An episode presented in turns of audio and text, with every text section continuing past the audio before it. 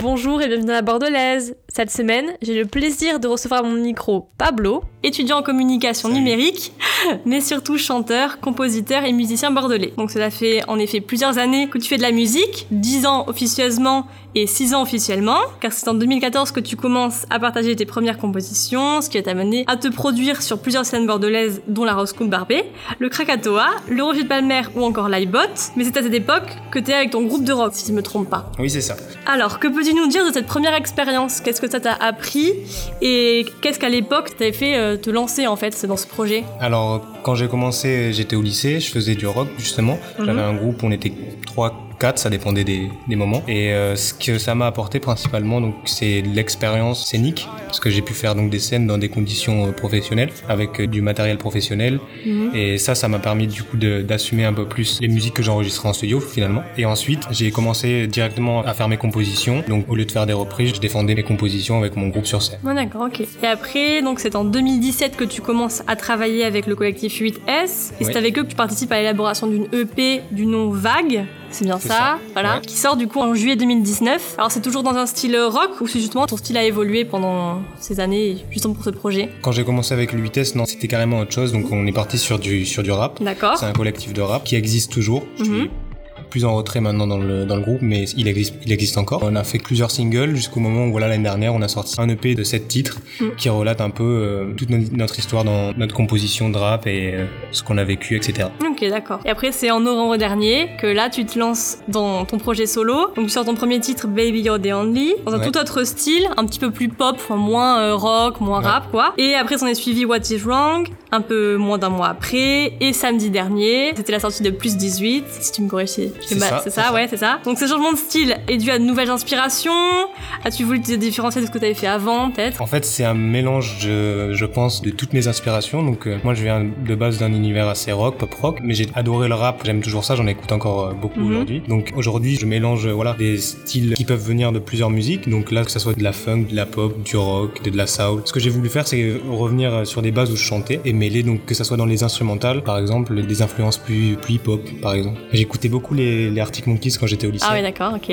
D'ailleurs, aujourd'hui aussi, ça, je pense que ça peut se ressentir dans certaines Mhm. musiques. Justement, Baby You're the Only Ouais. qui est guitare-chant. Et donc ouais, ça m'a aidé dans la structure de mes morceaux, par exemple pour écrire des, des refrains ou des couplets. D'accord. Euh, je différencie mieux la structure comme ça. Et après, tu m'avais dit que tu écrivais tous tes titres et je me demandais un peu bah, Ouais. naïvement d'où te venait l'inspiration dans l'écriture vraiment des paroles en fait? J'ai toujours écrit en anglais déjà. Ouais. Ça a toujours été plus simple pour moi. Donc euh, quand j'étais petit, j'écoutais déjà de la musique anglo-saxonne. Mhm. Donc ça a été plus facile comme ça pour moi d'écrire en anglais. Et aujourd'hui, en fait, j'ai plus de facilité à écrire des choses en anglais qu'en français. Et je pense que ça vient aussi du fait que la langue anglaise est pas plus simple, mais avec la même phrase, tu peux dire plusieurs choses, Ouais, alors que en, en Ouais. français, t'as des mots qui sont spécifiques. Je trouve que c'est plus facile de rendre poétique ou imagé un texte en anglais dans une chanson euh, qu'en français. Et après, je me demandais aussi, les textes, ça s'inspire d'expériences personnelles, pour le Baby on Only, je pense, notamment, ou Euh, pas je, forcément. je fais toujours un mélange de ce que j'ai pu voir ou vivre et euh, de ce que j'imagine. d'accord. Donc il y a un peu de vrai, un peu de, un peu d'imagination. Et après, je me demandais comment tu décrirais ton style de musique, si tu devais poser un mot dessus. Je dirais euh, pop rap.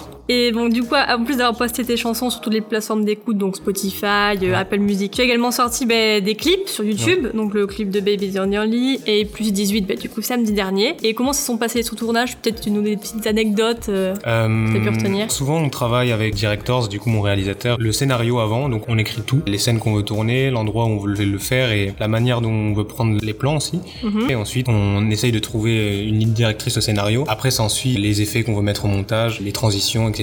Et sur le tournage on sait à peu près quand on y va, de quel matériel on a besoin pour tourner, etc. D'accord. Donc après, je me demandais pourquoi t'avais pas sorti de clip pour What is Wrong? Est-ce que c'est volontaire Non, j'aurais pu sortir un clip, j'avais commencé à réfléchir à ça, Mhm. mais j'avais déjà envie de clipper d'autres sons que j'avais Ouais. fait après, et donc plus 18, il collait plus à que je fasse un clip dessus parce que j'avais d'autres idées euh, que je trouvais plus pertinentes. Voilà. Ok. Après, je voulais te demander euh, comment tu finances ton projet si c'est pas indiscret? Je fais tout tout seul. D'accord. Donc j'ai la chance de pouvoir euh, m'enregistrer et me mixer tout seul. Mhm. Donc j'ai un réalisateur qui me fait mes clips et j'ai un, un producteur aussi qui travaille avec moi pour les, les prods.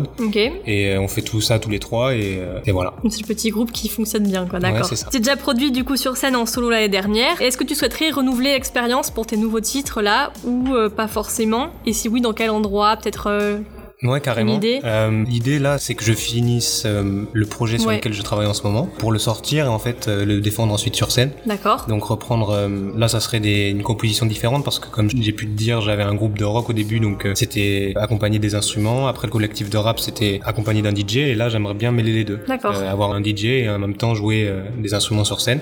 Mhm. Donc je vais réfléchir à ça ouais prochainement et j'aimerais bien le faire sur des scènes comme j'ai eu l'habitude de faire dans Bordeaux, des scènes comme le Krakatoa, Ouais. le Rocher. Et je me demandais, est-ce que tu as des projets de collaboration peut-être ou c'est toujours en solo que tu vas devoir Hmm, projeter Ça peut-être, mais euh, Ouais, je peux pas en dire euh, trop. d'accord, très bien. En tout cas, merci beaucoup Bah, merci à euh, pour cette interview.